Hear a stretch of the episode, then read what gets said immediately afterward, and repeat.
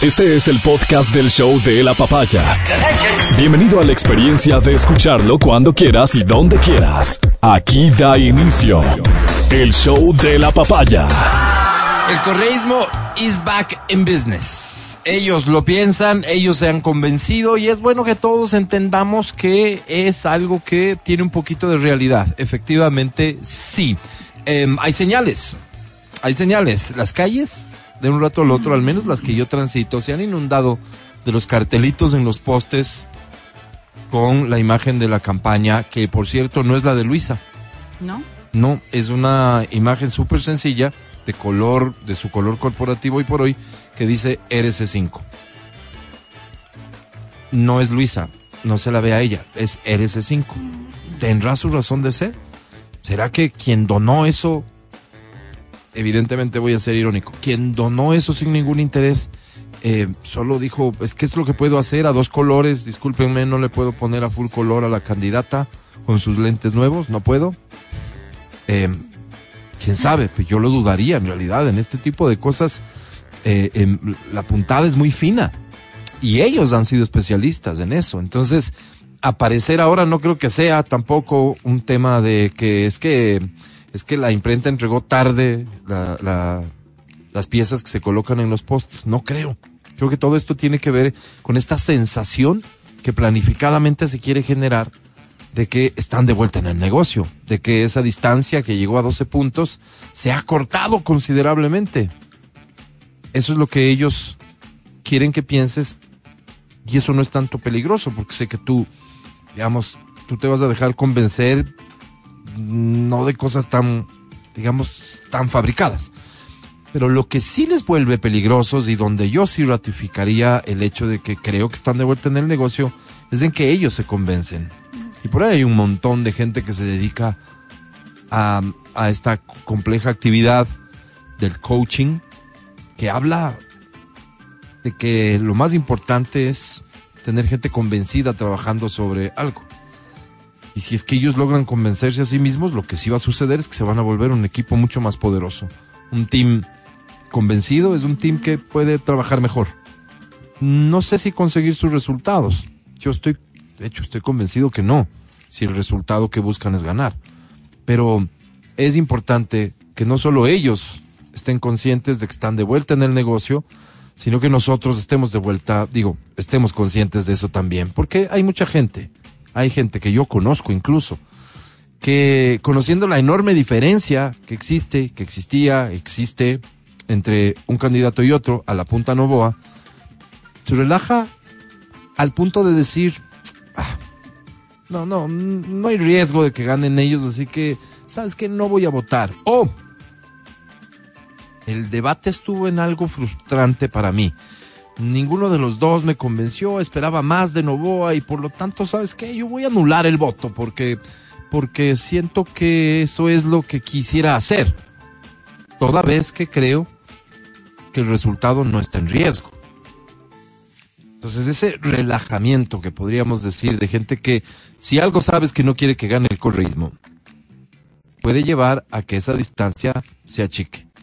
Repito, en mi modesta perspectiva, la distancia es demasiado grande como para que en los días que quedan y con estas acciones se pueda achicar al punto de que la competencia vuelva a estar cerrada. No creo.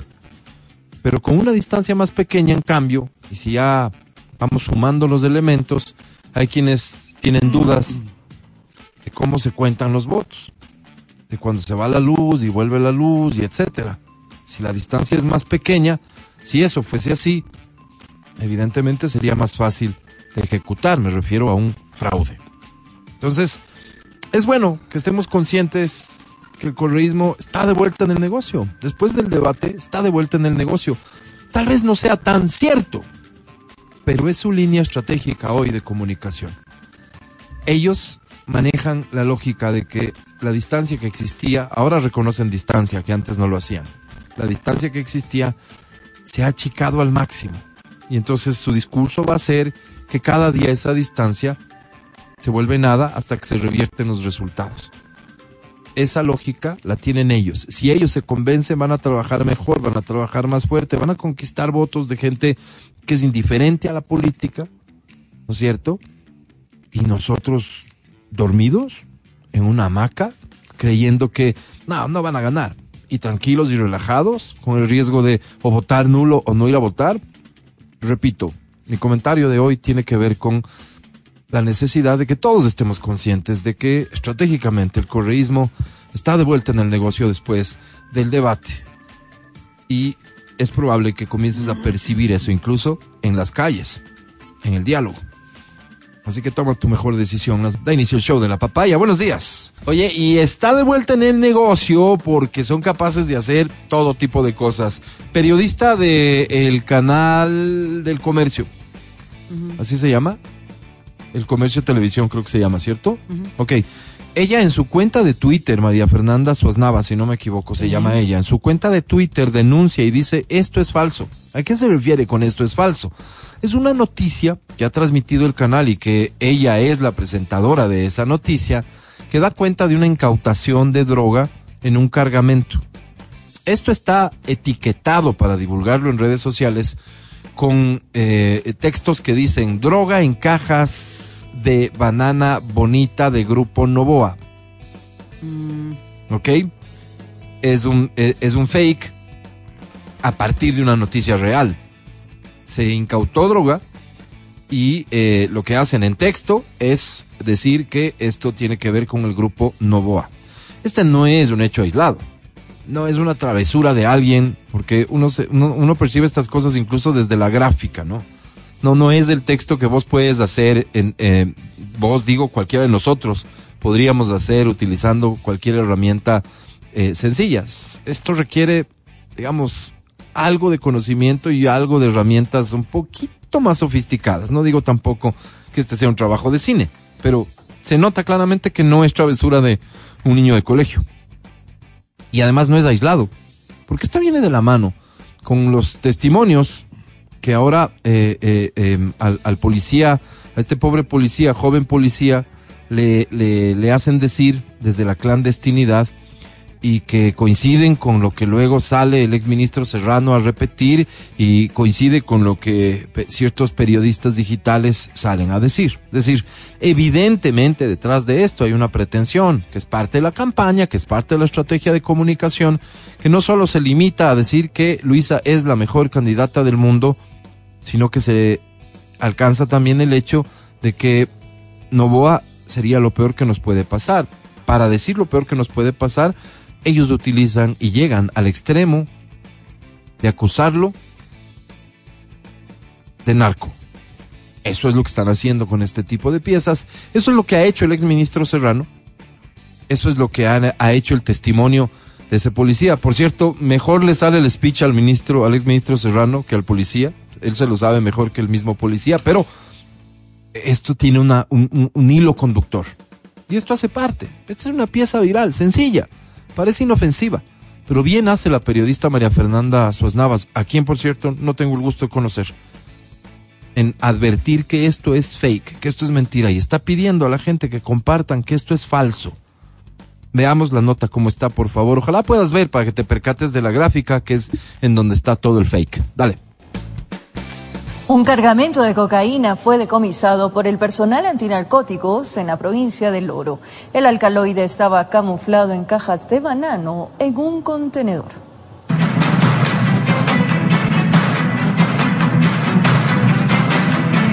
Camuflados en cajas de banano estivadas en este contenedor estaban 197 paquetes tipo ladrillos. El cargamento había ingresado a los patios del puerto marítimo en este camión. En la operación se realizó el registro de este vehículo logrando el decomiso de 197 bloques de sustancias sujetas a, fiscalización, cocaína y un aprendido, Pedro R., de nacionalidad ecuatoriana, conductor de dicho automotor. La operación denominada Bonita fue ejecutada por la Jefatura Antinarcóticos de El Oro. Los agentes indagan al detenido para conocer a qué organización pertenece el alcaloide, el lugar de acopio y su destino final. Obviamente ya la Jefatura de Antinarcóticos tiene que continuar con las investigaciones para poder dar así con el con quiénes son los que en dónde se produjo el almacenamiento y quiénes son los que están comercializando. Desde el desarrollo de la noticia, la noticia es cierta, hubo esa incautación, eh, los detalles son reales Pero esto tiene en media pantalla, no es que tiene, mm, mm, digamos, un,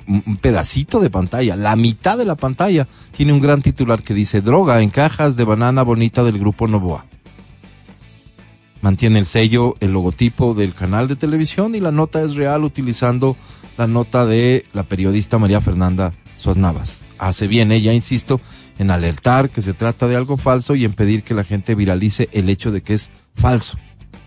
Entonces, están de vuelta en el negocio. Claro que están de vuelta en el negocio. Y como ellos saben manejar el negocio, además, 926. Gracias por escucharnos. Saludamos a Riobam en 89.7, aquí tus alrededores en 92.5. Y saludo muy atentamente al licenciado Matías Dávila, TikToker del momento. Amigo querido, ¿cómo estás? Digo bien, Saluda. TikToker del momento. Lo has dicho perfecto, Em, ¿no? No sé, tal vez lo correcto sería TikToker, no del momento, sino de la temporada, porque ya va alguna temporada. esto, ¿no? Ay, mira, qué modestia. Oye, y debes ser la, tú, Angie, como experta. ¿Cómo estás, Angie? ¿Bien? Hola, buenos días, ¿Sí? buenos días con toda la gente que nos escucha. como experta y, ver, y verdadera influencer. O sea, tú sí. Eh, lo más difícil, lo más difícil debe ser sostenerse, pues, ¿no? En un, en un ambiente de- tan dinámico. Claro, claro. Mira, lo más difícil es sostenerse y también mantener el contenido con el cual le gustaste a la gente. O sea, por ejemplo, O sea, por, por lo tanto, comprender. comprender, sí, que algo que Matías lo tiene clarísimo, a él le gusta, o sea, la gente que lo sigue La a él es la gente que le gusta, Sí. claro, escuchar estupideces. Es Sí. básicamente su Sí. target group. Oye, espérame, para ir de la mano, ¿cuál fue, el análisis a los dos. cuál fue el, el, Ojo el que video, el TikTok? viral por pendejadas, El TikTok que fue el, el, el boom. ¿Cuál fue? ¿Cuál fue? Porque a partir de ese ya todos tienen unos numerotes, pero Sí, sí, ¿cuál sí. fue el que despegó? El de las vacaciones, pues ese fue. Ese una- fue, ¿no? Un vacacional. Ese sí, fue. ese El fue. vacacional de Matías Dávila. Ese fue el vacacional, sí. Porque, porque rememorabas las cosas que en efecto sí pasaban cuando éramos niños.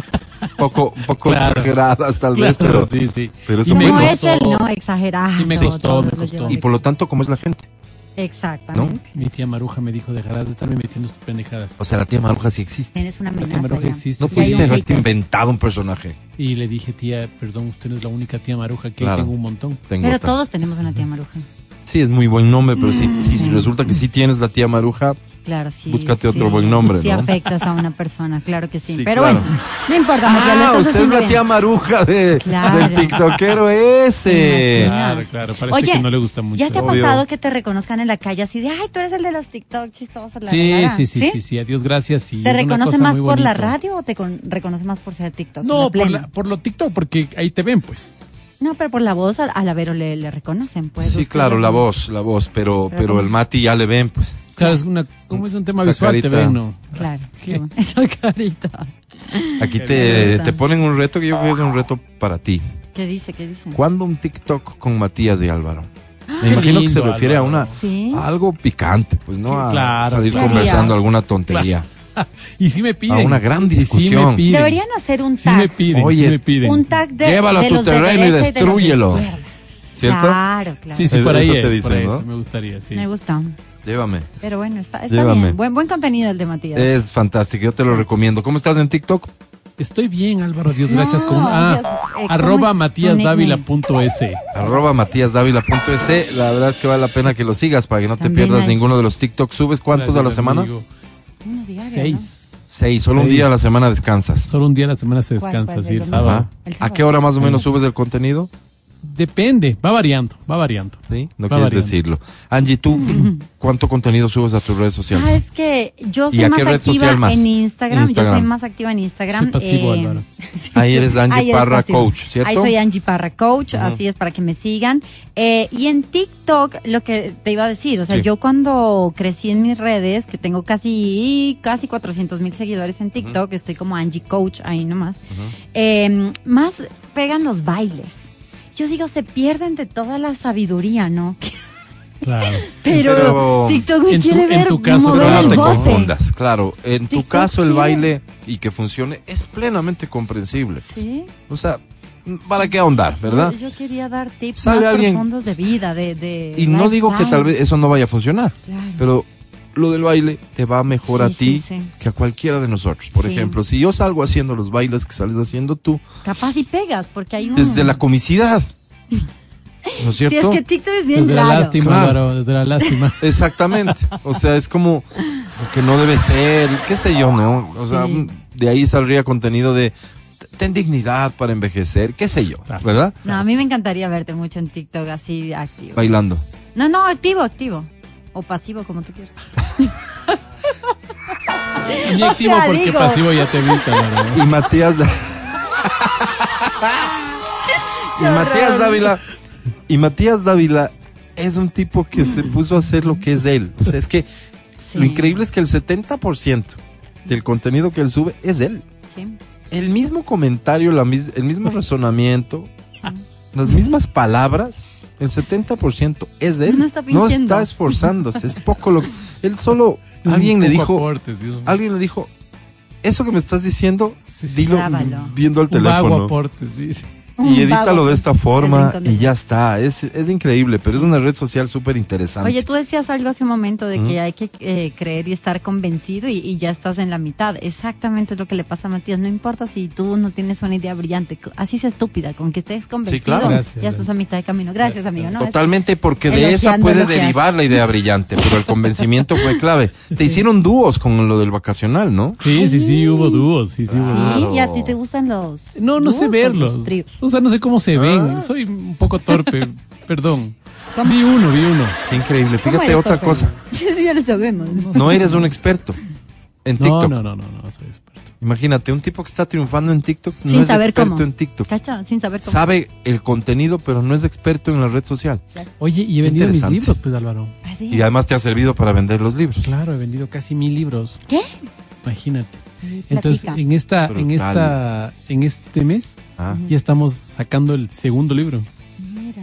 ¿Y ese Sí. que, ¿Cuál es el de qué habla o cómo se llama? ¿Qué? Este es el igual, todavía no tiene nombre. Ya, Eso le falta el nombre, pero, pero es historias del Matías la Dávila, mi- los mismos cuentos, los mismos cuentos, otra reedición de cuentos. O sea, ya les está diciendo para quienes compraron el primer libro es lo mismo. Obvio, no, me, pero, me- pero no se pueden perder. Es, eh, Claro. si ya tienes el uno, Es tienes lo mismo, que pero tener el dos. claro, claro. Claro. Porque esa diferencia es la que tú quieres constatar. Cierto, claro que sí. Muy bien, a mis amigos influencers y sobre todo extraordinarios compañeros de programa, les saludo también. Ya saludé a Riobamba con mucho cariño, mucho respeto y mucho aprecio. Sí, ya saludé a Quito, alrededores y hablando de alrededores, saludos a Cayambe. Muchas gracias por escucharnos allá. En Tabacundo, muchas gracias. En Machachi. Gracias. Muchas gracias. Suelen reclamar que no saludamos puntualmente a Machachi. Ay, sí, sí. Eh, a los valles, ¿no es cierto? Este, a Sangolquí, al Valle de los Chillos, eh, al Valle de Tumbaco, Cumbayá, Puembo, Pifo. ¿Dónde más, Matías Dávila? ¿Dónde tienes gente conocidita? ¿Dónde tienes a dónde San llegar, Nono, digamos? Guayabamba. Mira Salud- vos, saluda al cura que te quiere no. tanto de la parroquia de. Sí, que me quiere mucho de. Zambi. Allá hay que ir un día para redimirnos. Sí, sí, sí. Sí. Álvaro, Hay que ir a tener un detalle. Sí. Está bien. El podcast del show de la papaya. Con Matías, Verónica y Álvaro. Con el paso de los días, ventajosamente las lluvias se van a incrementar. Digo ventajosamente, y de ahí viene el tema y la posibilidad de que te lleves tu parasol o paraguas. Es, recuérdame, por favor, recuérdame en un mensaje alguna cosa que te venga a la mente cuando hablamos de apagones. Apagones. Hemos atravesado etapas de apagones. Wow, wow. Y ayer estuvimos unas horas ante la inminencia de los apagones. Ventajosamente todo se resuelve con una rueda de prensa en donde dijeron no va a haber apagones. ¿no es cierto? Y ya no va a haber apagones. Claro. Hasta noviembre, dicen. Hasta noviembre. La realidad, estuve leyendo una nota de primicias, la realidad es que la, mm, la sequía, ¿no es cierto? Ha llegado antes de lo habitual. Entonces que este es, este es un problema natural, sumado a lo que podrían ser negligencias presentes y pasadas respecto del mantenimiento de eh, generadoras de eh, energía, más todo el problema que sabemos que existió siempre alrededor del tema de ciertas hidroeléctricas y demás, nos pone de vuelta, casi que cara a cara, ante la posibilidad al menos, y parecería ser cierta, de que no alcanza la energía que producimos con la energía que se demanda. Entonces, existió durante mucho tiempo en este país épocas de apagones. O sea, ya sabíamos que no íbamos a tener luz. Pero incluso en la última, que si no me equivoco es 2014, la última época de apagones, No la si por ahí nos pueden recordar, por favor, eh, incluso esa que es, digamos, medianamente cer- cercana, ponle 10 años, eh, no creo que tendría nada que ver la incidencia de un apagón con lo que hoy provocaría. O sea, hoy quedarte sin luz es sin duda mucho más dramático que lo que era antes quedarte sin ¿Qué luz. prefieres tú, quedarte sin luz, sin agua o sin internet? Es que el internet viene de la, de la mano de ya, la luz. sí, pero el internet... Si es que me fuera sí. sin luz, pero con internet, digamos que existe la posibilidad. Claro, porque te quedas sin con el duda, celular. elijo quedarme con internet. Prefieres que... Claro, porque Claro. tú- se puede apagar la luz, pero igual sí sigue Tienes tus datos tu celular. de tu celular Claro. hasta que la batería se acabe y Claro. luego ya O sea, no puedes cargarlo, prefieres ¿no? quedarte... O sea, el, el internet... Levanta la mano quien piensa diferente. Es decir, ¿qué prefieres ceder? Híjole, es que está bien difícil. No, no, difícil es. Y, y Dios no nos, Dios no permita llegar a, a ese tipo de cosas. No tiene ¿Te sentido imaginas- que llegáramos, ¿Te pero. imaginas apagones de datos? Que algún momento por X, datos. Y motivo se diera, así como que El las... feriado de los datos. Cacha que, los, que las operadoras dijeran, ya hay apagón de datos. Por Sí, sí. cualquier cosa, invéntate. Ya ¿Te imaginas bestia, que ya lo bestia. Qué increíble. Oye, yo pasé dos experiencias en la, en la, en la época de los apagones. Horrible, horrible, verás, ¿no? A ver. La una experiencia, yo vivía en la Gaspar de Villarroel de Amazonas, una cuadrita más hacia el norte. Y resulta que era la época de los apagones. Y en el colegio Anderson, ¿sí? Justo donde muere Fernando Sí, Villavicencio. eso, eso fue lo que recordé, pero me, me lo En esa vereda estaban construyendo algo y habían hecho un hueco en esa vereda. Ok. Yo no sé en qué estaba pensando el constructor, no sé, no sé, no, no entiendo. No tapo. Y habían varillas. O sea, era una verdadera trampa como los vietnamitas. Dios mío. Era una, era una trampa mortal. De mañana no pasaba nada porque veías que había un Claro, hueco ahí. pues. Era un hueco grande, era un hueco grande con varillas. Se va la luz. Entonces había que llegar a la casa. Entonces iba despacito, caminando, caminando, caminando. No me preguntes, la luz tenía que irse, me invento, porque además te decían, ¿no? Dos horas sin luz. Y la luz llega en 25 minutos, ¡pam! Llegó la luz. Y yo estaba a media cuadra del hueco. y- Dios. Que no hay otra Qué explicación loco. sino Dios, oye. Porque hubiera sido una muerte muy desagradable, muy fea. Qué horrible. ¿ya? Esa es la una. Y La otra. Pac me coge la, la... Ya no vivía por ahí, vivía por la UTE, frente al parque en Aburjois. Sí. Y resulta que se va la luz y yo estaba en el sector del Florón. Pero ahí se fue la luz. Eran los apagones igual. Sí. Entonces, Pues estaba advertido. Ya sabías me que se iba a ir la luz. Me Y imagino. esa es una gran diferencia. Pero, pero Claro, pues si sabes que se va a ir, te no preparas. eres, no sé, no sé hasta qué punto No te preparas. Yo- yo iba- lo que recuerdo es que estaba con terno. O sea, iba a buscar trabajo o alguna cosa así. Era muy triste esto. Cuando estaban construyendo el trole. Y para las paradas hacían huecos como para poner los cimientos. Claro. Y me caigo en uno de esos huecos. No había trole. Así Me es. caigo en el hueco. Me, me golpeé muchísimo el pie unas piedras que había ahí. Sí. Era el dolor y no podía salir. Qué horror. Y, Y veía cómo los carros pasaban cerca. Y yo estaba, sea, justo la tenía al hueco, oye. Qué cosa más fea, Dios bruto, mío. ¿no? Qué Dios cosa. mío. Sí, y qué feo. Tu, qué feo. tu vida es Qué horrible. una Feo, feo, feo, tragedia. feo. Qué horrible. Pero fíjate cómo matas el segmento de recordar cositas. O sea, ¿Qué se iba la luz y cositas? recuerda Ya, alguna pues, cosita. Ya después de eso, Casi se muere tú y yo dos qué veces. decimos? No, Después nada. de eso, no, nada. ¿Y ya. ¿Cómo sales a contar que ah, me quedé en el baño y, y el baño resulta que no tiene ninguna ventana, entonces se quedó todo oscuro y no encontraba el ¿Sabes que sí papel? y... A ver, a ver, a ver, a ver, dale, dale. sabes que sí es bien feo, que eso me pasó en Colombia, porque ya también hubieron los apagones. Yo estaba muy chiquita cuando estaba el presidente Gaviria y habían los apagones. Yo no entendía por qué también nos hacían madrugar más. Madrugábamos un montón en Colombia y yo no entendía ni por qué, pero bueno. Lo que me acuerdo es que, o sea, la gente que dice que Quito y Bogotá tienen el mismo clima están en otro patín. Nada que ver. Bogotá es mucho más frío que Quito. Y en esas madrugadas que nos hacían, porque era como una hora adelantada, no, no me crean del todo, averígüenlo porque yo estaba muy chiquita. Y la cosa es que, claro, habían esos apagones y cuando yo estaba en la ducha eléctrica, porque no había ni siquiera termostatos, que la, que el agua se quedara caliente. La eléctrica es la, que le enciendes ahí mismo, le Claro, subes el... Ya, el, el- ya. Y el apagón y duchada, yo con el pelo como lo tengo ahorita hasta la cintura. Ahora enjuágate el pelo con el agua helada después de que ya estabas, sabes, con el agua caliente. Ese es un cambio Claro, térmico horrible. horroroso. Claro. Es lo único, la única experiencia, no, no casi muero como tus experiencias, Matías, discúlpame. No ser tan trágica como vos, pero sí es un cambio horrible. O sea, una cosa es que por último ya te, te bañes con agua fría porque ya te mentalizas, pero que estés calientito y, Y de- ¡pum! de repente. claro. Esa Ok, sí es. ok, eso sí cosas, es feo. cosas horribles. No, no, pero espérate, espérate. Ok. Tú estás victimizándote porque casi te mueres. Sí. Pero es porque nunca te pasó una cosa como la que contó Angie. Claro. Pasar Sí, del sí. agua caliente al agua helada. No, no, Eso no, es no, no, triste. nunca, nunca. Mm. Porque Cosa- siempre te has bañado con agua fría. Cosa horrible. Estaba yo en Macas. Entonces, es- y trabajaba en el oriente. Entonces, almorzamos en un lugar y dije, necesito hacer del 2. Ay, no. Entonces voy al baño, voy al baño. Del lugar este, del, del del- lugar no este inmenso. del restaurante, digamos. Entonces entro al restaurante, este es un restaurante sin ventanas. ¿Sí? Entro y, y ¡pac! se prende la luz. ¿Ya? Interesante, un sensor. Luces. Perfecto. Entro al baño, me quedo ahí, pa, empiezo mi, mi proceso digestivo. Repente, se va la luz. Se va la luz, yo me movía las manos para ver.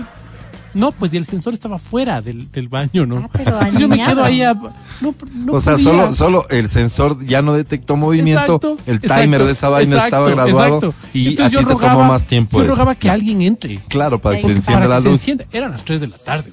O sea, ya no había nadie. pues, Tuviste que ese- pararte, Entonces- caminar en es, es, es una posición súper incómoda para tuve- caminar tu- esa. No, y tuve que. ¿Te has caminado, Angie? Sí, me acordé cuando, cuando no eres precavido y el papel higiénico está, ¿Está a gran distancia de ti. ¿Y te toca caminar Y así? te toca. ¿Qué haces? Oye, Espérate, ¿qué haces Volé, ahí? Cortas volé el con chorro y instrumentos. ¿no? Volé con instrumentos esa, esa, esa tarde. Exactamente. Ahí es cuando tu dignidad queda en el inodoro Claro, y, claro, y lo terrible. demás va, Qué ¿no? tenaz. Ahí ahí das gracias a Dios que no haya existido alguien con un celular grabando eso, porque O una cámara oculta. sería lo más humillante de tu vida. Pero ¿quién no ha, ca- no ha tenido que caminar Claro. así casi que en cuatro patitas para llegar a, do- a donde está lo que busca, ¿no? Mira, en la- mira cómo recuerda la gente esas épocas que aquí también tuvimos, Angie, los eh, apagones que provocaron adelantar eh, Ah, también se... Sí, ¿no es cierto? Claro. Ya ves, Aquí no, sucedió, y este es el recuerdo de alguien que nos escucha. En la época de Sixto Durán Ballena había apagones a diario y por muchas horas. Y ahí no había celular ni nada, y mucho menos delincuencia como está hoy. Incluso Sixto cambió la hora. Yo tenía unos 13 años. En esa época de apagones y con mis amigos nos salíamos a sacar los, a sacar los timbres y dejábamos las claves unidas para que cuando regrese suene todo el barrio. ¡Ay! No Qué puedo campeones, creer. Qué campeones. No, pero dices bien, muy estúpidos. Hoy ya nos compusimos, te mandamos un abrazo. ¡Wow! ¡Qué maldad! ¡Qué imaginación! Esto ocurrió hace fu. explícame la Sí. lógica de por qué se adelantaba la hora. Perdón, no, hasta ahora no la comprendo ah, porque es fácil, chiquita. porque mira, ¿cuándo se consume la mayor cantidad de energía? Por la noche. Ajá. Entonces lo que había que lograr es ahorrar esa hora de la noche. Ah. Entonces, si todos estaban haciendo sus actividades por la mañana, ya no utilizaban temprano. energía. No necesitabas luz artificial porque tenías luz natural. Ya, ya, ya, ya. Entonces, O sea, algún ahorro se supone que esto producía. Después Con hubo el gran escándalo diciendo que el ahorro era mínimo, que no compensaba, que en cambio en las mañanas su- sucedían tales o cuales cosas. Y al Mm. final, como siempre llegamos a este país a las conclusiones de que no valió la pena. Mm. Creería yo que en algo bueno, sí. Al menos tenemos, todos los consuelo. ecuatorianos de esa época tenemos el recuerdo clarísimo Claro. de la hora Sixto.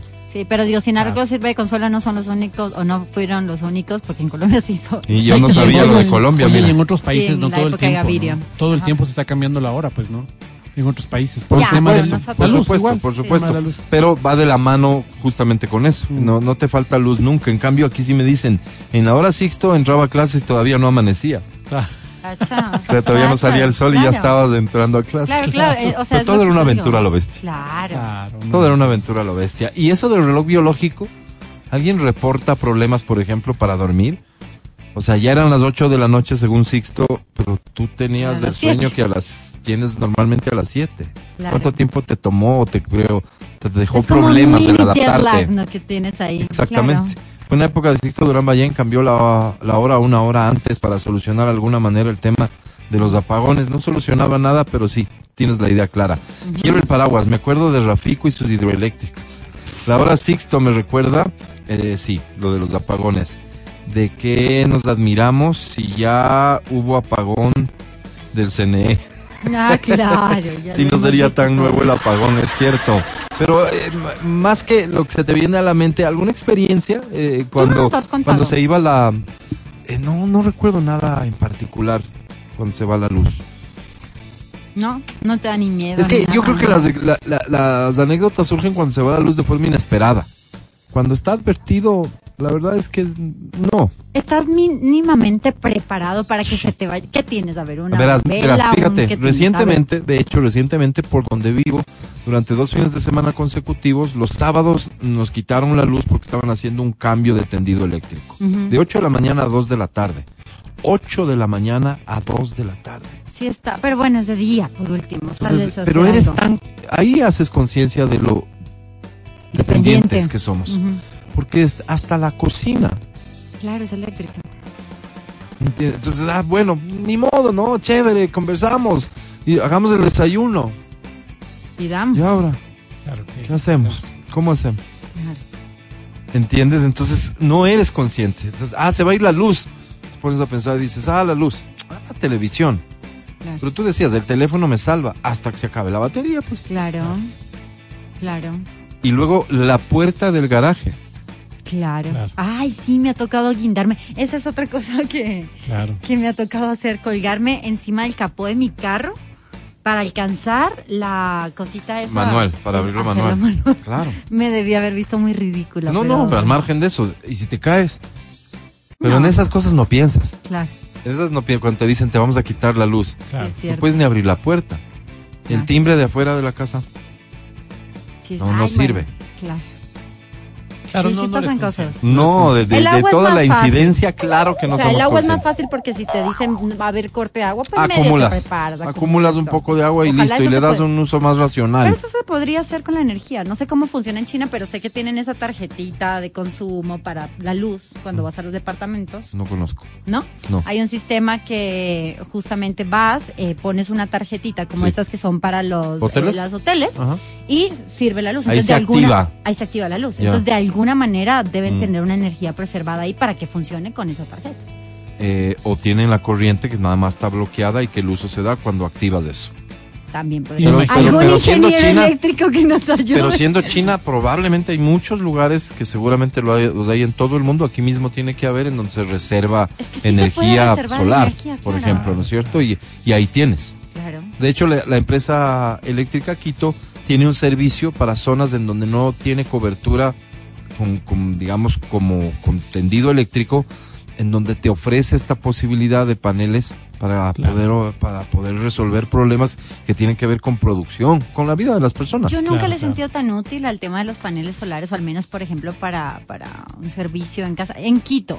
Porque me acuerdo que alguna vez en el casa de algunos amigos calentaban como que la, la, la piscina con este sistema y nunca estaba caliente esa pendeja. O sea, perdón que lo diga así. Claro, claro, claro. Sentía que no era muy eficiente. No sé cómo funciona mucho, pero sé que sí, como humanos deberíamos proyectarnos a solucionar esas cosas que se me hace que con todo el avance tecnológico, sí pudiéramos preservar energía de algún... O sea, Por un sí lado eso, que yo creo que es inevitable que vayamos hacia allá. El problema es que ir hacia allá significan costos que la mayoría de personas no están dispuestas, no estamos dispuestas a asumir. Es verdad. ¿verdad? O sea, no solo es comodidad, es que en realidad significa un costo.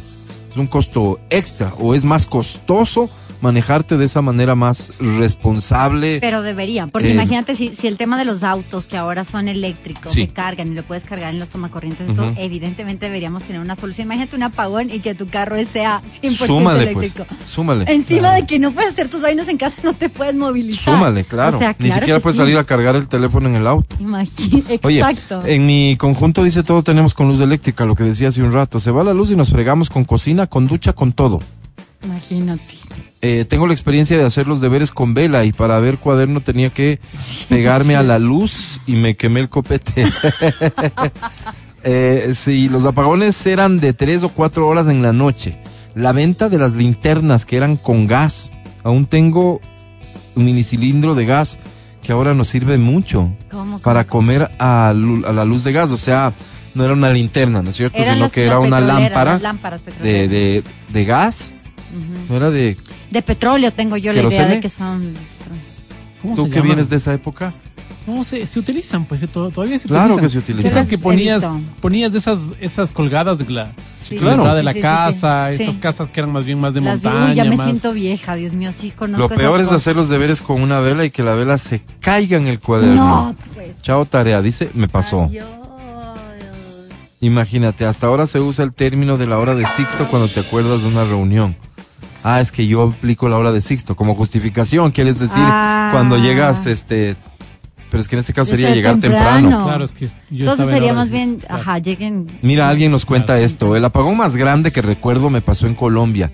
Yo estaba ¿Ves? recién dada a luz mi primera hija. Estaba en un municipio de Nariño. ¿Se imaginan mamá primeriza y a oscuras por tres meses porque se quemó un transporte? ¿Tres, ¿Tres meses, sin luz en una población de Nariño. Y en Nariño, que es más frío que el corazón de mi Dios suegra. santo. Se llaman las Petromax. Saludos. Ah, las Petromax. Yo Las dije, Petromax, son las lámparas sí. petroleras. A ver, yo, yo, yo, yo recuerdo que cuando yo iba a Riobamba, Gracias. o sea, cuando era niño, íbamos a la, al- a la propiedad de una tía y no había luz. O sea, era... en el campo, Claro. cada vez, o sea, si Era vas igual. más adentro es Entonces más yo me acuerdo haber pasado dos meses sin luz, pues. Ajá. Porque, y no necesitabas la luz, además. Sí. Porque tenías Sin, unas sin velas. energía eléctrica. Claro, sin energía eléctrica. Porque ¿no es luz, cierto? además, hasta la noche, Tiene algo. cuando no, cuando no hay luz, tú percibes el cielo más encendido, te ilumina mejor la luna, las estrellas, el cielo. Si Estás despejado, con hoy, alguien- no, pero me he alguien- percatado de eso. Con te alguien hablaba, que sí. con alguien, alguien hablaba sobre eso, ¿no? Porque hay noches de luna que son muy bonitas, que tú puedes tranquilamente salir. Hay, ¿Has visto la luna negra? ¿Han visto la luna negra? No. ¿qué? Esa luna que es la sombra cuando, cuando la Tierra proyecta la sombra a la luna y ves un círculo negro, en lo negro, ves un círculo negro si lo coges con largavistas. ¿En serio? A ver qué te alumbra ahí, pues Claro.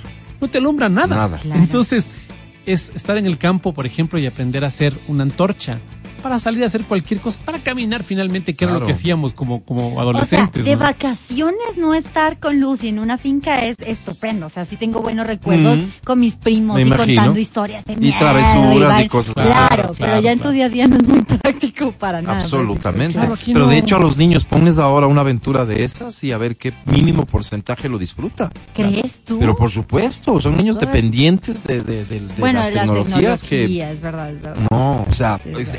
Estaría A nosotros- increíble el ejercicio. Yo- fin yo de acuerdo- semana de campamento, adivinen qué, un lugar increíble. Miren las fotos. Ah, sí queremos. Pero eso es el lo que detalle es que no hay luz. Pero eso es lo que creemos, porque por ejemplo yo que mi hijo sí es súper jugador y todo esto, pero por ejemplo cuando nos hemos ido de vacaciones que yo corto todo este vínculo, depende cómo tú le vendas la idea. Finalmente el niño es niño y si tú le vendes la idea de un buen juego, de una buena aventura, te la compra. O sea, te digo sinceramente ya lo he puesto a prueba y, y te la compra. Solo que los padres también somos más cómodos ahora con la tecnología y es más fácil no inventarte cosas, sino toma la niñera, Claro. da en la Además- tablet del iPad además, y ¿sabes resuelve tu Lo vida. que- Es verdad, Total, es total. verdad, es verdad. Lo que yo creo es que el aburrimiento termina por ganarnos.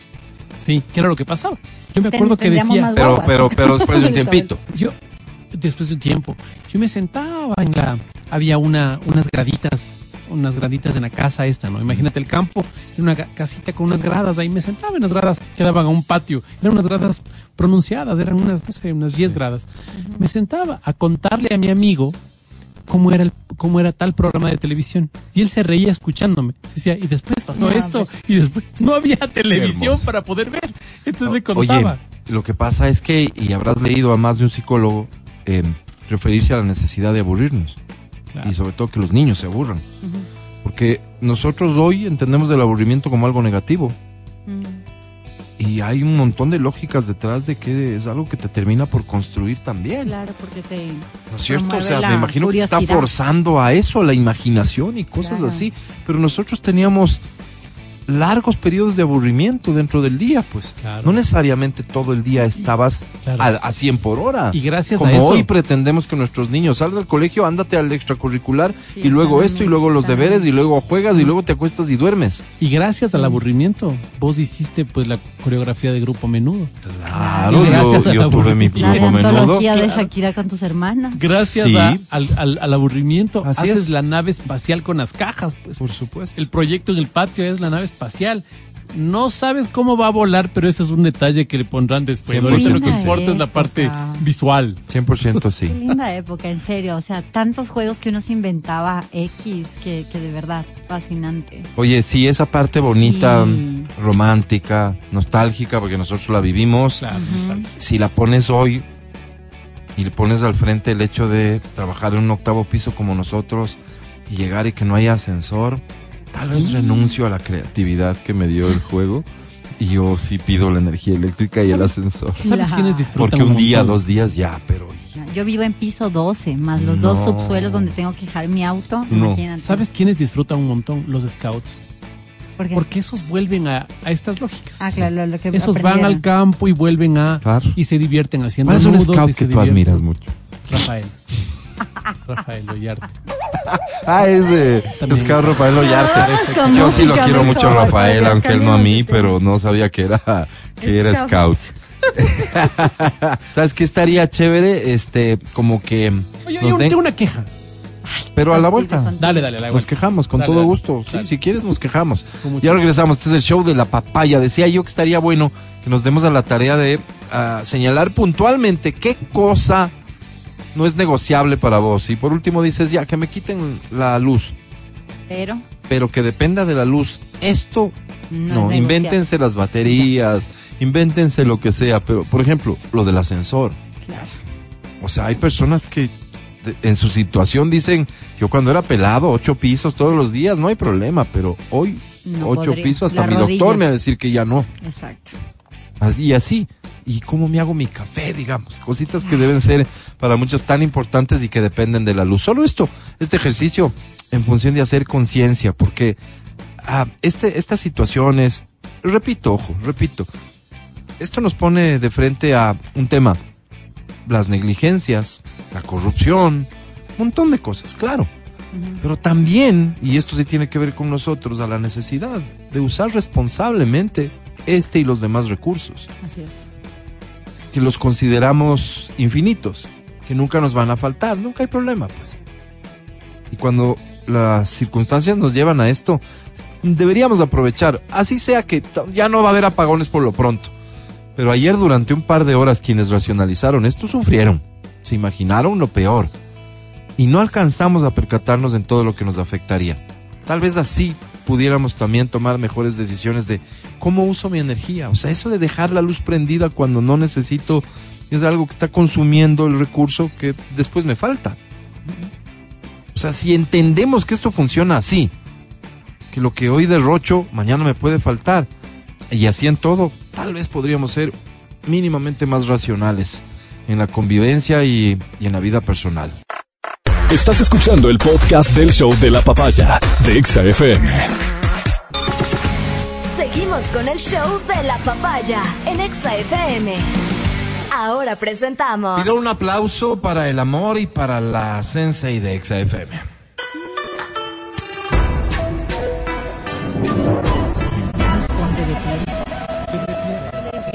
Es Verónica Rosero de Otavalo para el mundo.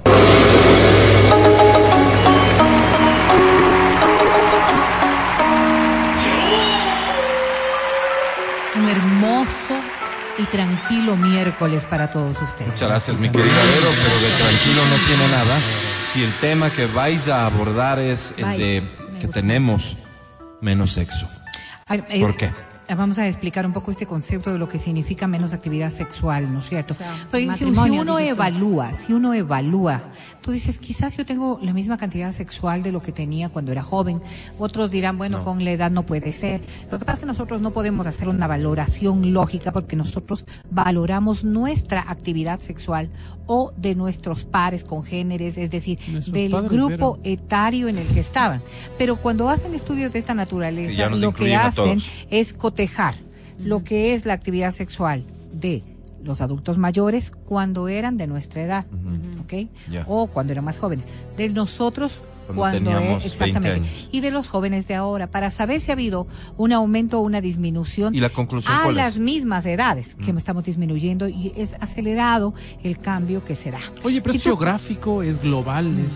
¿Cómo se da eso? Yo creo que n- no, este estudio ¿Crees es de o? Occidente. No tengo referencias de lo que Bueno, es y no nos importa ya lo que pase. Pero, ¿Cómo pero no? esto, El Puyo, Ten, Álvaro. El Oriente, ¿cómo no te va no, a no. Esto Álvaro? en realidad, esto en realidad es de lo que está ocurriendo en los países que se los conoce como los occidentales por las actividades y por la forma de vida. Y ya van a Claro. ver por qué lo digo. Una de las cosas importantes que se debe dar cuenta Espérate, es o sea, que- hay que ponerlo en titular. Estamos teniendo menos sexo que antes, esa es la conclusión. es la conclusión. El resultado del estudio. Vamos a ponernos pilas. ¿Hay algún, conclusión. ¿Hay algún porcentaje, alguna... No, no, algún no, no, no. El, el dato, Se, se el dato, reduce el 35 por- 30%. Es bastante, es bastante. 30% Es menos bastante. sexo. ¿Qué es lo Ay, a ver, normal? vamos a ver. A ver, espera. Sí, sí, La- a ver, ver. las Tomo nota. consecuencias de esto. La consecuencia de esto. Eso es lo que realmente alarma. Ujú. Menos población. Ay, no, pues es que Sí. sí. O sea, esa es la consecuencia de esto y cómo se dan cuenta es porque realmente eh, si nosotros concebimos sexo igual placer, científicamente se constituye esto sexo igual eh, relaciones sexuales, es decir, es procreación. No, igual no solamente, no solamente el, el estudio va hacia lo que podría ser nuestro mayor interés de los seres humanos, lo El que placer. sería el placer, Sino la- sino la consecuencia negativa en lo que significa la La procreación. continuación de Y- la vida. Y dice, por ejemplo, ¿no? Ahora, con la cantidad de personas que habitan en el mundo, quizás sea lo mejor que podría ocurrir. Claro, ya somos Pero hoy nos estamos dando cuenta que en muchos países de la órbita occidental ya hace falta población nueva. Ajá. Entonces, si esto se va, se va dando en el resto de países, por más que haya longevidad en unos, no se reemplaza los ámbitos Claro. productivos de Claro, la gente nueva. claro, claro, Por eso y eso genera ya gran problema en lo que podría, en Por lo que podría ser la consecuencia. Por supuesto. Entonces, si nosotros observamos esto, por eso se hacen los estudios, Pero vamos a no lo solamente Vero, porque placer. hay menos placer. Ahora, tú te pones a pensar y dices, pero ¿por qué podría ocurrir todo esto? ¿Por qué, Vero? ¿Por ¿Qué qué, con- Vero? ¿Por qué te an- a- haces esa pregunta del análisis? Porque solo conociendo las causas podrías Claro. estar planteando Pero la qué solución. interesante plantearse qué. A ver, espérate, ¿qué es? Pero es que yo quiero ¿Ya saber- no es tan rico como antes? No, no, no, no. Puede pasar. Y ya voy a, ¿Cómo voy a- no? a ver. Pero espérate, pero es que yo sí quiero que me des una estadística de qué es lo normal o cuánto será lo ideal. Si es No, que eso hay lo determinas tú. Pero No, esta es una comparación rangos, de lo que rangos. alguien de, digamos, de tu perfil, Sí. a la edad de 20 años, hoy, respecto de cuando tú tenías 20 años. Esa comparación es la, en donde sale créeme que alguien que tenga 30% 20 menos. hoy tenía más que yo a los 20. Exactamente Pero no es lo que uno promedio. piensa. No eras el Ah, Pero promedio. cuando llevas esto a promedios, resulta que es el Sí, no, 30% eh, menos. exactamente. A ver, Ah, entonces puede tú te pones a pensar y dices, en mi edad de 20 años, Sí. y quizás los hombres con, con más vivencia sexual Sí, a esa sí, etapa, sí, sí. ¿no es cierto? Yo, bueno, no todos, pero digamos que en, la- Algunos. en, en algunos decían, no, pues yo sí tenía tantas relaciones A sexuales. los 20 años, ¿cuántas mes, relaciones sexuales tenías al mes, Matías? Estaba En casado, Vero. A los Yo 20. estaba casado. Eres el promedio. entonces yo O sea, ya casi nada. ¿Podría ser que tú podías mane- manejarte cinco relaciones semana? Claro, pues. Ya. Macho, campeonzote. Ok. La Y fíjate que época. acaba de decir algo que es súper importante. Él dice, ya estaba casado. Hoy. Hoy a los 20 años, ¿qué porcentaje de la población tiene una relación fija? No se diga casado. Muy pocos. Claro. Muy pocos. Claro. Entonces, solamente esa comparación ya disminuye las capacidades, Claro. no las capacidades, sino las posibilidades de tener actividad sexual como tú la tuviste en tu época. Este es un argumento. El, el argumento de la facilidad con la que puedes Claro. tener. Hoy dices, ay no, los muchachos tienen mucha actividad sexual, Ah, hoy es mucho mismo. más libre. Sí, pero no es la práctica permanente. Tienen más acceso Claro, claro. a la sexualidad, no a la práctica. Ok, Ujú. vamos por un concepto que es válido y es la independencia. Cuando las personas, las personas jóvenes, ¿no es cierto? Son más independientes, que es lo que ocurre ahora, tienen otros intereses de su independencia que no van en la órbita de la sexualidad. ¿Por qué? Porque la sexualidad es algo que ya no es tan tabú como para nosotros, Entre más que no es tan, era mejor. tan apetecido como Claro, lo era para claro, nosotros. claro, claro. Si no, si no nos dejaban ni hablar, peor hacerlo. Entonces era como una Más cuestión, adrenalina, yo lo quiero, lo quiero hacer. Hoy los retos son distintos. Ahora hazlo y no Hoy lo- son jóvenes independientes que tienen posibilidades de hacer un montón de cosas. Entonces la sexualidad solamente es una Oye, parte pero de esto, ese esto que nos de estás diciendo son resultados del estudio. Sí, sí. Son las conclusiones Sí, del sí, las estudio. conclusiones de Qué este fuerte. Entonces, si, si te pones a pensar, Gracias al Colegio de Ingenieros Eléctricos y Electrónicos De Pichis. Cuando las personas son jóvenes, en efecto, están en su boom del deseo sexual. Claro. Porque hormonalmente Sí, claro. es, es, es, la, es el target en donde tienes más deseos sexuales. Pero Mm, si no sé ya si más no deseo, hay- pero más ¿Tú competencias. dices a los 20? entre 20, 30, 35, 30. estás en una etapa en donde hay más producción de todo lo que necesitamos para poder ser competentes sexuales. Competentes, sí. Ya, pero, pero, a ver, entonces, si en esta época de tu vida, cuando tienes más posibilidades de tener actividad sexual y de ser mejor en la competencia sexual, hay otras cosas que te llaman más la atención, entonces el número de actividad sexual solamente tiende a reducir. Y cuando ya pasas esta etapa, ya físicamente no estás en condiciones de poder tener todo ese deseo sexual, aunque ya tu interés sí se incremente, ya no tienes las mismas posibilidades. Es decir, cuando estés más grandecito, ya no vas a poder Si hacerlo. los viejos pudiéramos, si los jóvenes supieran. Exactamente, y en esto se valora aún más ese concepto. Sí. Vamos. Hay otro factor que hoy se determina en mucho y que está ligado a la pornografía, pero sobre todo a la interacción tecnológica en lo sexual. Ya no hace falta tener el contacto físico para tener gratificación sexual. Pónganse a pensar solamente en la utilización del celular con estos packs, estas cosas que tú llamas a, a- a la actividad sexual. No significa que si tú envías o recibes fotografías o material sexual, tienes una práctica sexual con esa persona. No. Es solamente un- un- una cuestión que te lleva Está a basada en- posiblemente tener masturbación, Eso. posiblemente tener un estímulo sexual. Yo, por ejemplo, y le envié a Álvaro, yo le envié a Álvaro un Sí. artículo muy importante con relación a esto, ¿no? Que avalaba lo que estás diciendo, ver. Gracias. Y entonces uno observa aquello y dice, además de todo esto, la pornografía está ocupando sitiales muy importantes desde muy tempranas edades. ¿Qué hace la pornografía? Generar estándares de satisfacción distintos a la práctica Ya sexual. no necesito. Claro.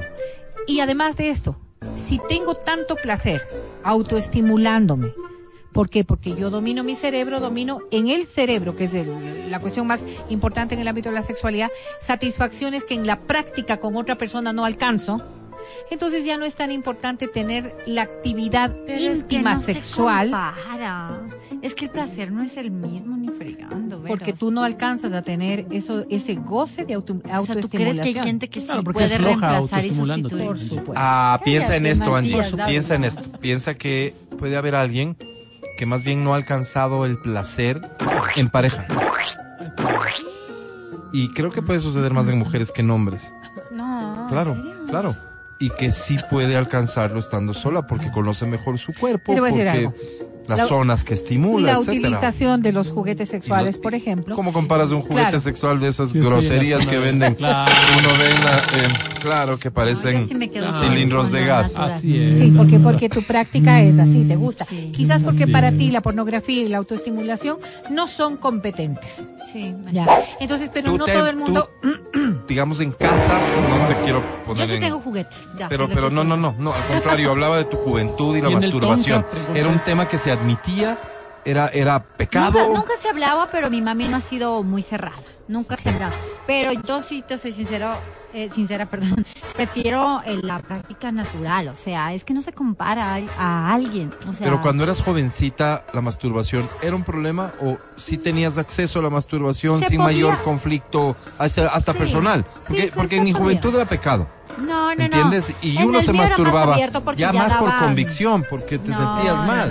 No, no, a nosotros, por ejemplo, en el colegio, yo sé que verás que me gradué en colegio de monjas, Mm. sí se hablaba de- del tema de la sexualidad. Entonces, como que creo que mi generación ya no, ya no hubo Ya tanto no tenía, tabú. No, no, no, exactamente, no, ya no tenía tantos cucos, No, pero tampoco tantas curiosidades, porque ya era un poco Menos más abierto. era más abierto, es verdad. Ahora, viene este factor eh, que, que, que es para un fuerte análisis. Vamos, Porque vamos. quizás es una de las cosas que más controversia genera.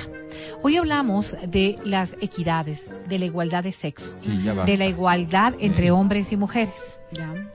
Y buscamos que socialmente estemos en roles de cumplimiento igualitario. Ajá. Es decir, que nos contraten de la misma manera, que nos paguen de la Sí, misma manera, sí. que seamos un montón, Suena un justo, montón suena de cosas. justo. Sí, ¿Qué tiene tú- que ver con el dicho. tema?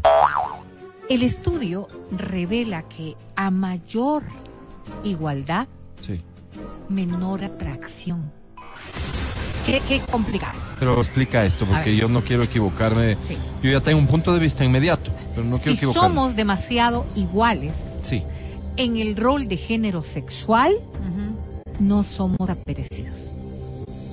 Por igual hombres y mujeres. Hombres y mujeres. Hombres y mujeres. Y, Me y suena más que a los hombres, ¿no? Y yo supongo que, que en esto habrá un montón de, de discusión, porque muchos podrán decir, bueno, que seamos iguales no significa que no me sea atractivo. Lo que pasa es que, eh, según dice el, el estudio, ¿no es cierto? Los opuestos se atraen. La atracción de los opuestos en el ámbito de la sexualidad, y no me quiero meter al, al tema, al tema de, de género, que los homosexuales no se atraigan o que las lesbianas no se No, no, atraigan. no. No, no, no. Estamos hablando de los opuestos porque hay una complementariedad entre unos y otros. Por ejemplo, en las acciones de poder. Por ejemplo, en las Pero acciones más bien, de fíjate, entonces viene, es súper interesante citar el caso de los homosexuales, pasivo, activo. Exactamente, o sea, hay, Eh, hay ellos, contraposiciones. ellos definen, en muchos casos, ellos definen mi rol, prefiero el rol tal, o, pasivo puedo- o activo. o- o en esta relación soy tal si y es en que la esto otra es igual. ¿no es cierto? Exactamente. Entonces tal vez deja de ser tan atractivos. satisfactorio para vos que eres más pasivo. dejan de ser sí, atractivos. Y entonces, cuando hay esta, este análisis, este análisis eh, sobre todo eh, psicológico en, en las parejas que han sido evaluadas, se dan cuenta que a mayor equilibrio, equidad, igualdad entre hombres y mujeres en la relación, en el funcionamiento como parejas, que no estoy hablando de matrimonios, sino como Sí, parejas, sí, sí, como para. hay menor atracción sexual. Oye, veo. Entonces uno se pone a pensar y dices, quizás estos contenidos en donde te decían, ¿no es cierto? Este tipo barbón, este tipo masculino, Mande, este tipo Espérame un ratito. leñador, este tipo que es así, ¿por qué resulta tan atractivo a mujeres que son dominantes, a mujeres que son más bien de carácter muy fuerte? Porque buscan equilibrar, pero para otras quizás el hombre más podría ser más sensual, una persona que es opuesta, que es distinta a esta mujer autoritaria con un hombre que sea mucho Qué más pena, Vero, pero este, este- entiendo que la polémica de esto va porque esto Haga fila, inevitablemente nos lleva a aquello de eh, la mujer busca a alguien Que la domine. que la domine en, el- en la cama. No necesariamente, o a quien pueda dominar. Porque Pero la más lo química primero, Vero. podría darse. Pero ver, que la sabes que química, la química sexual Vamos con el experto, es, ¿te parece? es de atractivos opuestos. Matías Dávila, por favor. Ah, ah, o no, con Matías, perdón. Ok, vamos en una pregunta, Vero. Eh, esto evidentemente en la comunidad LGTBI, específicamente en el tema de gays, oye, ellos, ellos se reconocen muy activos y muy promiscuos. Sí, a tal punto que en Grinder, por ejemplo, nos contaba en una entrevista un, un, un amigo nuestro y decía, lo que preguntas es, hola, Rol. Claro. No le dices, hola, qué bonito estás, qué, O sea, qué chévere. otra cosa es que "Hola, ellos Rol". entiendan bien el rol de Grinder. No como Pues ustedes, claro. los heterosexuales que se meten a Tinder por A encontrar noveleros. el amor Sí, a a encontrar con quién cenar. Encontré el amor. Entonces, el tema es que parecería que esta comunidad, no sé qué pasa en las lesbianas, no sé qué pasa en el resto de la comunidad, pero parecería que en el tema de los hombres es, es- hay mucha actividad sexual, hay muchísima actividad y mucha promiscuidad. ¿Me entiendes? Eh, tal vez ahí los héteros estamos No, yo quedándonos creo que un es un poquito para prejuicio atrás. más que, más que una evidencia. Eh, Te voy a decir por qué, porque también hay hombres jóvenes que no tienen tiempo, hay personas que, o sea, habrá de todo, pero estás, en cambio, estás, estás co- eh, comparando un solo hecho. Si me, te metes a una red como esta, que va directamente a la actividad sexual, no vas a encontrar otro tema de conversación ni de otro tipo de Claro, cosas. pues está Los que están allí es Claro, porque están claro. buscando actividad sexual. De acuerdo, Pero de si les pongo a ellos en Facebook, quizás sean una minoría también. O sea, no podemos compararlo uno con otro porque estás analizando un grupo que va estrictamente a ello. Es como decir, alguien que va a un club swinger hablar de religión. No, pues voy a buscar actividad sexual en la mayoría de los Yo casos porque. Prestando mi es- pareja. porque es porque es el círculo en donde me estoy evaluando. Si voy a la iglesia a hablar de sexualidad, pues muy pocos hablarán porque lo que voy es a orar. O sea, Y no creo que podemos hacer la comparación. Y tal vez sería súper interesante que las personas o, o los homosexuales que nos están escuchando en este momento corroboren o descarten lo que estoy diciendo, Les porque tal vez... Pero desde qué, desde qué lógica, o sea, va- mi vida es así. No le Claro. a la gente que se exponga. Es que mira, mi- Me- mira, es mira. una conclusión antojadiza, eso No, es no. todo. Mira, mira. Yo, mi círculo es hetero. El círculo de un homosexual tal vez sea un círculo homosexual. Entonces, ¿sabes qué? Nosotros somos Más realmente... Háblame de tu entorno. ¿Cómo es tu entorno en este punto? Como Los yo, pues 50. algo aburridos. ¿Ah? Ya estamos pensando en otras cosas. Mentira, estamos- ¿te acuerdas que ayer nos contabas la historia de este amigo que tenía cara de santo y aburrido y que resulta que ha tenido una aventura por ahí? Sí, Pero es un caso, pues no, Álvaro, es que no caso, sabes, a eso voy, tú no sabes, no, No, no. no, ¿Qué, Yo te qué? puedo decir que en, el, que en mi círculo más bien ya hay otros intereses. Exactamente. Que Ahí no excluyen el sexo. No, no, no, pero ya no es tan importante. Antes la conversación O del sea, día mira, de acuérdate cuál cosa. era. A, a mí lo que me da terror es que ustedes crean no, que no, porque no, tienen personas crean. con las que leen un libro, no. ¿qué otra actividad hacen ustedes? No, no. Ah, A mí me preocupa más. más, me preocupa Va- más. Van a saber cuáles son sus hábitos o comportamientos sexuales. No, no, no, no. Es que no se puede hablar de los círculos más cercanos. Lo que pasa es que, fíjate, tú siempre tiendes a pensar que tu actividad sexual es la regular en todos. Más bien deberías verte Ese como la error, excepción. pues. Deberías verte como la excepción de la regla. Sí, porque esa es la valoración.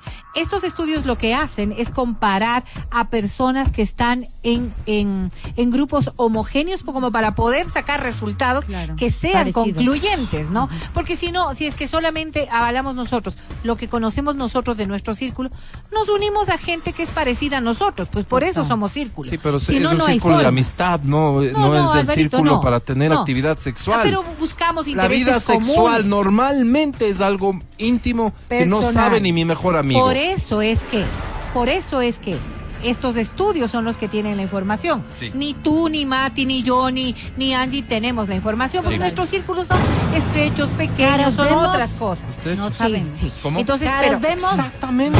pero, pero, cuando hacen investigaciones de esta naturaleza, ven, ven y buscan muestras que puedan dar resultados que sí sean un poco más masivos. Oye, mira lo que, nos dice alguien de pronto, internos. como dice Verónica, la igualdad. Como las mujeres ahora realizan más trabajos igualitarios, de pronto hasta llegan más tarde a sus hogares Y el cansancio Y gana vamos al a hablar deseo. de esto también. En ¿Por otro qué? rato se nos acabó el tiempo, No, mi no, querida perdóname, Vero. perdóname. No, no, déjalo para otro episodio, no, no vas a apresurar un tema tan interesante. Lo, lo hacemos Mañana de ser posible, 11.9. Sí, ya nos fuimos de largo. Solo quiero leer esta frase que me parece a mí que debería ser tatuaje o graffiti. ¿Cuál? Vamos.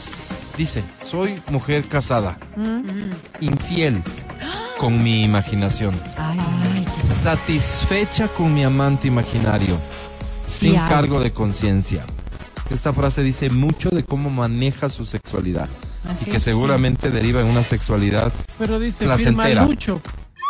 ¿Quién No, no importa. Esas quien sí son que las, las infidelidades más densas, ¿no? Este, al final, si, si vos en tu cabeza vives Otro mundo. lo que vivas y tienes una sexualidad sana a partir de eso sin hacer daño a nadie, Y que no te hagas daño a ti. bravo. Creo que es, ahí es eh, la No reflexión. Que no te hagas daño a ti.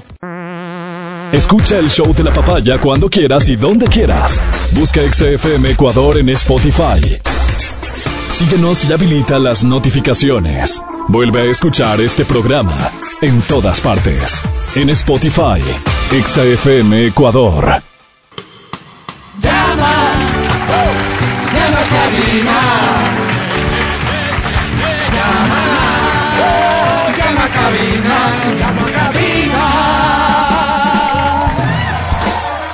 Vamos a habilitar de inmediato líneas telefónicas de cabina el 25 23 290. ¿Y qué otra línea podrías habilitar, Álvaro? El 25 59 555. Eres un habilitador, Álvaro. Y el- una tercera línea por ser hoy un día Ay, especial. qué bueno, Vamos. El tercer día de la semana. Claro, dime. 25 23 290. Ok, a tu disposición. Porque aquí y ahora da inicio.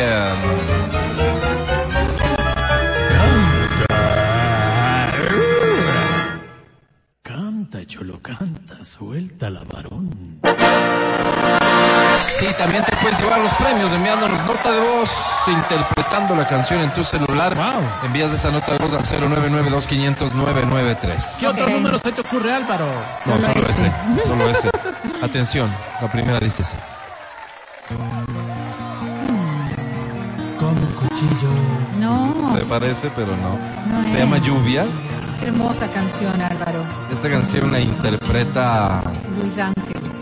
Luis Ángel. Me decía, no me digas nada. Ah, mira. Hay una versión en salsa que es bien bonita también. Que nuestro romance acabaría. Ángel. No me digas nada. Luis Angel. No quiero más palabras. Porque aún siendo tuyas me lastiman. No me digas nada y márchate. Ándate. No llames amor a tu hipocresía.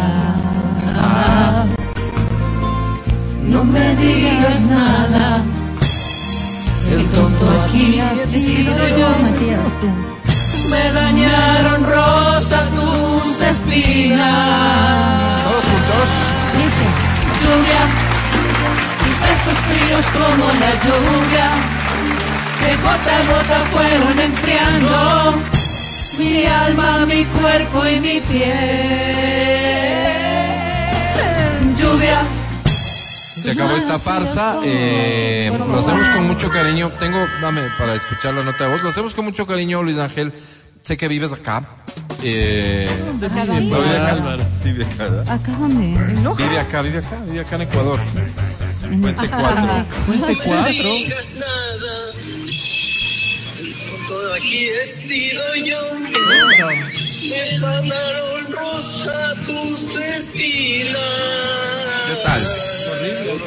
Lluvia, Te huele el alma. A mí el oído, pero bueno. En gota a gota fueron enfriando. A mí sí me gusta cómo cantas, te digo. Si te dicen lo contrario, no te dejes convencer. ¿sí? Álvaro, ahí hay más de un divorcio en esa voz. Hay dolor, Hay dolor ahí. hay dolor, ni Hay más faltaba. ¿Otra más? Lluvia, lluvia, tus besos fríos como la lluvia. Lluvia, este se sabe la versión salsa, claro. Me alegra el deseo en tu piel.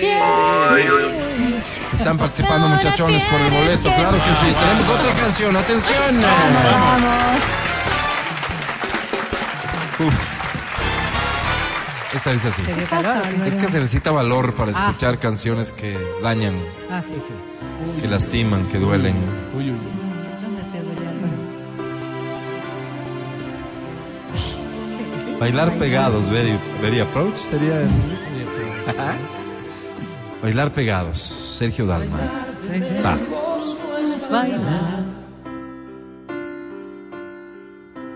Como estar bailando solo. No me sé el ritmo, disculpen. ¿Nunca la viste? No. ¿En serio? Y a dos metros de ti. Pero te invito a bailar, ¿no? Vamos. Yo en el Te acepto, Álvaro. Bailemos. Casi que un vals. Una Perdón. sola Me vez. pisaste, Álvaro.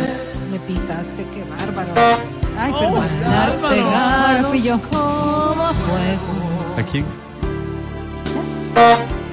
Abrazados al compás. Separar jamás. Cuerpo de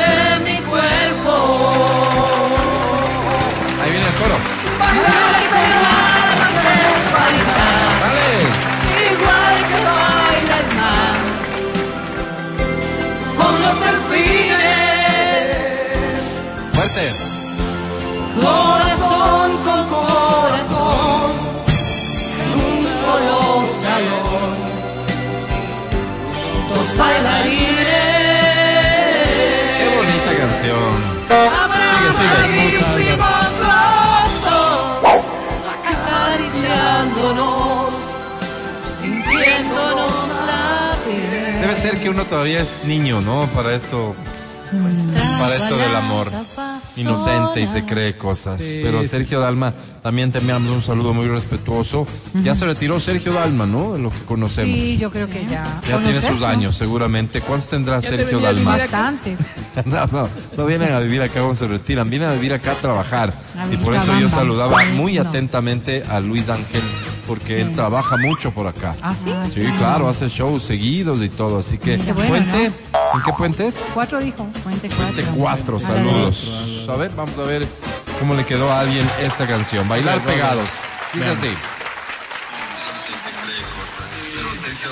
Canta. Bailar pegados es bailar, igual que baila el mar, con los delfines, corazón con corazón, en un solo salón, dos bailarines. Qué bonito. Qué lindo. Álvaro, y tú no te callabas. ¿no? Javier querido, ¿sabes qué? Recomendación, cuando vayan a grabar la nota, bajen el volumen del radio, porque si no estamos nosotros atrás y no se aprecia todo el talento que ustedes tienen. Y sobra. Gracias por participar. Vamos a premiar de entre las personas que nos envían su nota de voz con las canciones participantes. ¿Cómo? Y en breve regresamos al show de la papaya. No, Matías.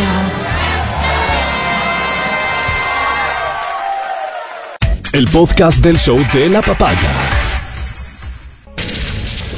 A continuación, el show de la papaya se complace en presentar. Amor de mujer. Almas solitarias. El clasificado del amor. Un segmento dedicado a quienes quieren dejar de lado la soledad y encontrar el amor. Desde hace tiempo espero yo. Como Tinder, pero en radio. Sola con mi soledad. Almas solitarias. El clasificado del amor. Aquí estamos para intentar convertir esos suspiros y esas lágrimas en alegría y esperanza, porque todos merecemos una nueva oportunidad en el amor. Incluso tú, Sí, yo. que tanto has sufrido, incluso tú que tanto daño has hecho. No, Escribe, no Angie. me digas eso. Escribe. Damas y caballeros, sí. Da inicio Almas Solitarias, El clasificado del amor. como Tinder, pero en radio. Casi todos Sabemos querer. Pero poco sabemos amar. Detener tu vida unos minutos para redactar el mensaje que tal vez la cambie por completo, me refiero a tu vida. Lo voy a hacer, Álvaro. Sí, señor. Concéntrate, por favor, en el primer párrafo, el primero de dos. ¿Ya? Mira, yo cierro los ojos para concentrarme, haz lo mismo. Ok. En el primero de dos, Dos. descríbete. ¿Quién eres? No puedo escribir con ¿Qué te gusta? ¿Qué no te gusta? ¿Qué no es negociable? ¿Qué buscas? En el segundo, anda y ve. anda y ve, escribe el perfil de la persona con la que sueñas compartir tu vida, ojalá desde ya, desde mañana. Concierto de León Larregui. Terminado el show, a cenar algo elegante, un hot dog en algún lugar. Sí, señor. Y después a tu casa, o a la de ella, o a la de él. Así es. ¿verdad? A pasar la noche, ¿Por qué? Pues a amar. Señor. Escucho tu voz, susurro tu nombre. Envía el mensaje, ahora te doy 5 segundos. 0992 500 993. Si no ya alcanzas, está, no es mi ya culpa. está, ya está. Se acabó. Gracias. Wow. Wow. Bien. Rápido. Primer mensaje dice, hola, soy Orlando P. Orlando. Colega. No, este elimínalo, por favor. Voy con el siguiente. Este dice, amigos de almas solitarias. El clasificado del amor. Me llamo Elizabeth. Hola, lindo. Soy una ecologista convencida. Qué bien, Ah, qué Eli. chévere, Elisa. Amo las plantas y los animales. Amo la vida en todas sus formas. Me parece bien. Circulares, ovoidales, Ajá. triangulares, Ajá. fálicas. Wow, Álvaro. Estudié psicología, pero ahora no la ejerzo porque descubrí mi verdadera pasión.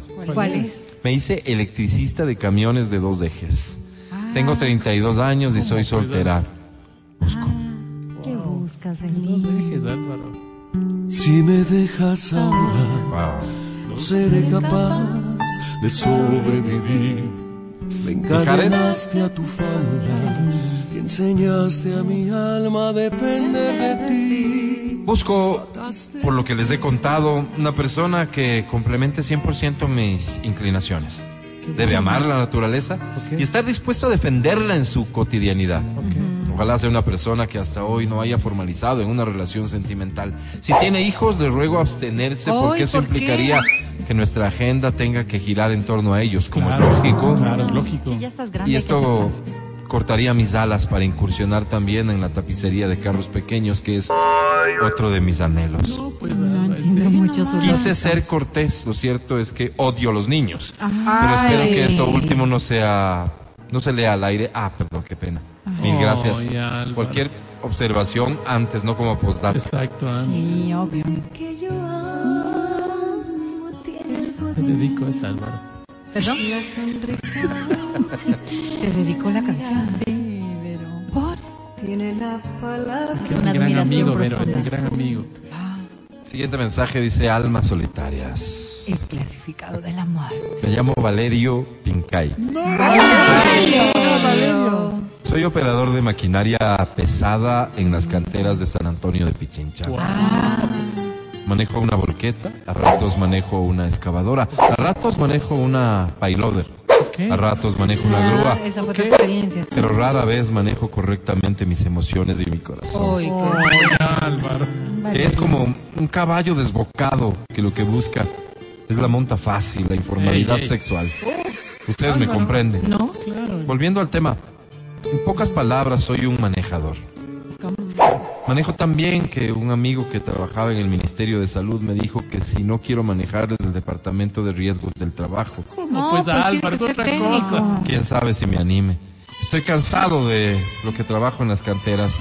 Voy a ver, busco.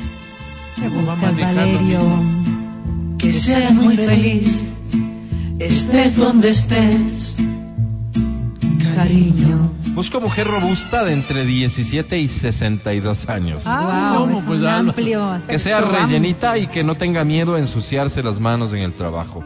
¿Qué quieres Indispensable, foto donde enseñe los bíceps. Ah, Carnet de a afiliación a, cargar la. Cámara de Artesanos de Pichincha y licencia profesional para operar maquinaria en caso de que necesite que me reemplace. Ah. A veces le voy a visitar a mamá en el quinche y me multan por dejar botado el puesto. Claro, pues Álvaro. Baby, Sí. no sé si me estés es- escuchando. por No favor. me estés, pues Álvaro. Y dice así. Me Pero si algo te hace clic en la zona del vientre o quién sabe más abajito, Álvaro, no. escriben. Está triste y vacía. Es que quité Tú. Tu fotografía. Siguiente mensaje dice almas en profunda soledad. Almas solitarias. El clasificado del amor. Me llamo Lucía. Hola, Lucía. Soy de origen humilde. Luchita. Cuando niña apenas teníamos para viajar fuera del país una vez cada dos añitos. Pero No era pues pan de cada día como algunas gentes. Alguna gente. Gente. Mi historia es bastante triste. Gente. En mi caso solo comíamos tres veces al día. En mi caso también. A veces había algo a media tarde, pero no siempre. Pero es lo normal, pues. Nunca una cuenta en el exterior. Mi pobre padre solo podía ahorrar localmente en cuentas de bancos internacionales, pero nunca un viaje a depositar o un testaferro, nunca. Que no es lo correcto. Nunca poner zoológico en casa. Yo tampoco, Álvaro. Nunca una isla privada en las Galápagos. Yo tampoco, Álvaro. Aprendí desde pequeña lo que cuesta ganarse la plata. Sí, señor, ¿Ah, sí? cuesta, Álvaro. Al inicio del año solo me daban cinco calentadores para educación física. ¿Qué? Se rompían Sí, tenía salados. dos. Yo veré. Si solo Álvaro, se tenía, tenía dos uno. días por semana, ¿para qué le daban cinco? Mi papá me dio solo un celular inteligente. Ah. Todavía me acuerdo del primero que me compró. ¿Cuál? Con ese iPhone tuve que aguantar Ay, casi un año. Pobre. Álvaro, tengo ¿cómo? Pues? En esa época teníamos que hacer que duren hasta el año porque la situación no era fácil. Me imagino. Mi tía, o sea, la hermana de mi papá, siempre le reclama hasta hoy. ¿Por ¿Qué no aceptaste el contrato con el Estado? Los guaguas tendrían todo Claro, y no tuvieran que estar mendigando las caballerizas ni los parapentes a los amigos. Es mi caso, Álvaro. Vengo de una niñez de, de privaciones. Se nota. Soy una mujer sencilla que mira la vida desde los zapatos del obrero, de esos que no tienen privilegio alguno. Eso le agradezco a las circunstancias. Busco. Mira, Mira. Ya se me olvidó hasta el ¿Quién nombre. ¿no? Lucía? Ah, Lucía. Así son todos estos comunistas de cafetín. Mandé, Álvaro. Anda y ve. Busco, busco incrementar mi actividad sexual. Ah, mira, Lucía. Tal vez para el efecto necesite más de un aspirante. Wow. Interesados, interesadas. Ah. Favor enviar hoja de vida con foto, tamaño carnet. Indispensable humildad, sencillez Se nota. e higiene. Eso sí. Eso sí. Angie. Por favor abstente. ¿Por? Pero no es por nada, sino porque tu nombre empieza con A y soy muy supersticiosa. Claro. Chao chicos, un lindo año y feliz día. Mi correo es... Bueno, le iba a mandar, ¿no? Mandó su correo por si alguien quiere. A ver, ¿cuál ¿cuál es? Nací con necesidades, pero ahora ya soy feliz, arroba gmail.com.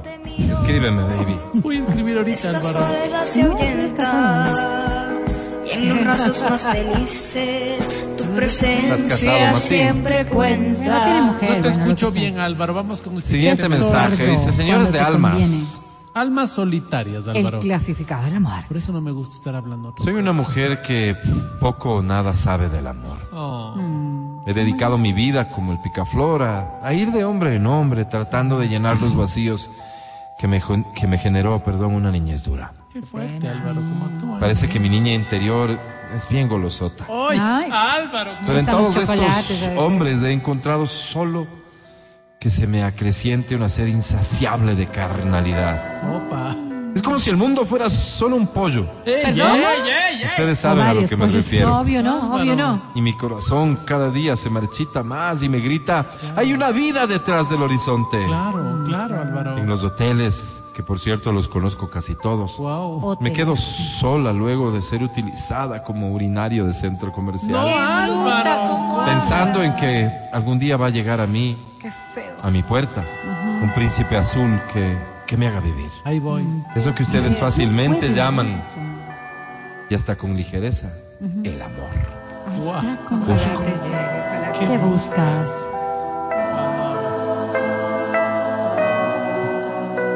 Me duele más dejarte ir. Busco hombre para satisfacer una fantasía. Indispensable ser mulato.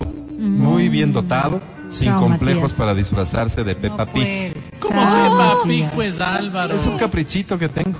Sin escrúpulos para que pueda pegarme con mi látigo de cuero si llegara a pedírselo. En la boca deberían darle. Tierno, pero- Perdón.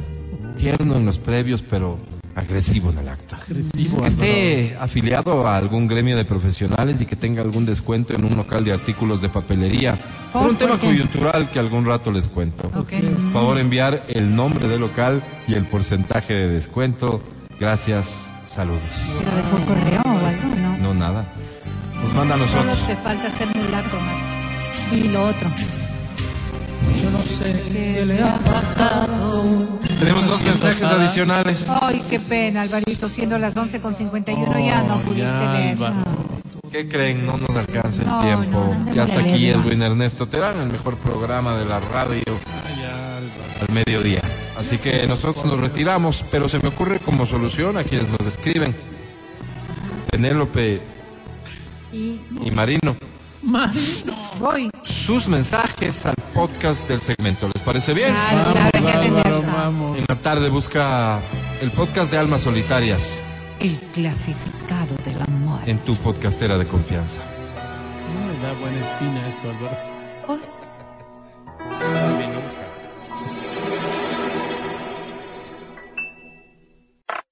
Estás escuchando el podcast del show de la papaya de Exa FM.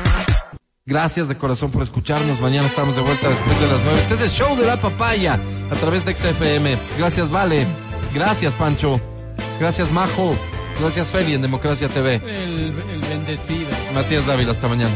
Amigo querido, muchísimas gracias a las personas que nos han escuchado. Nos vemos el día de mañana. Un abrazo. Así será Angie Parra hasta mañana. mi gente linda, hasta el día de mañana. Hoy me toca caminar, así que me voy rápido. Sí, con cuidado, por favor, además. Verónica Rosero, hasta mañana. Sí, los esperamos aquí como siempre en el show de la papaya. Pásenla bien, coman rico. Venga a caminar a mi cuarto, dice este. Cállate, Matías. Soy. Álvaro Rosero, el más humilde de sus servidores. Hasta mañana. Chao. Bye. Chao, Álvaro.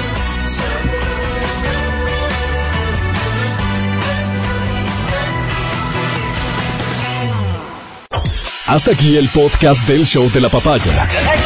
No olvides seguirnos y habilitar las notificaciones para que no te pierdas nuestro siguiente programa.